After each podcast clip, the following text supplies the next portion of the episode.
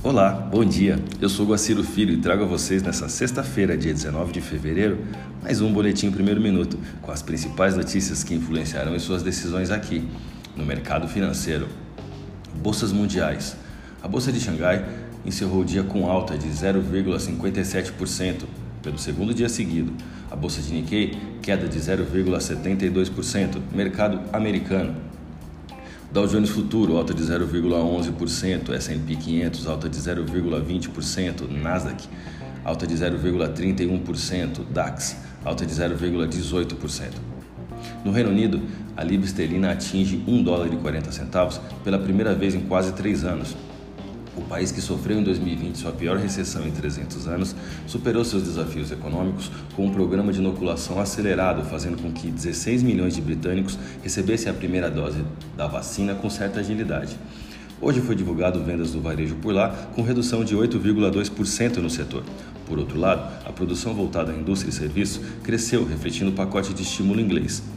Apesar das medidas de restrição em todo o país terem estado em vigor desde a virada do ano, os economistas esperam uma recuperação rápida até o final de 2021. O mesmo crescimento pode ser observado na produção industrial alemã. Sem horário definido, o Fed divulgará hoje o relatório de sua política monetária e até o meio-dia será apresentado o número de vendas de casas novas. Vamos aos gráficos. O dólar se aproxima do seu pivô em 54363 chamando compradores nessa abertura. O rompimento da resistência do triângulo simétrico confirma essa tendência, com o candle formado no intraday do último fechamento, apresentando um teste no topo número 1 em 5,4535. Com alta de 0,34%, o dólar fechou a sessão de ontem com taxa spot de R$ 5,4270.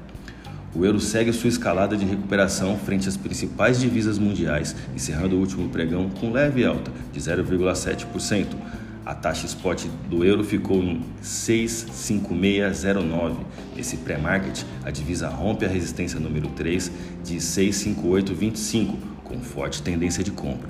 Siga nossos boletins para ficar sempre conectado às principais notícias.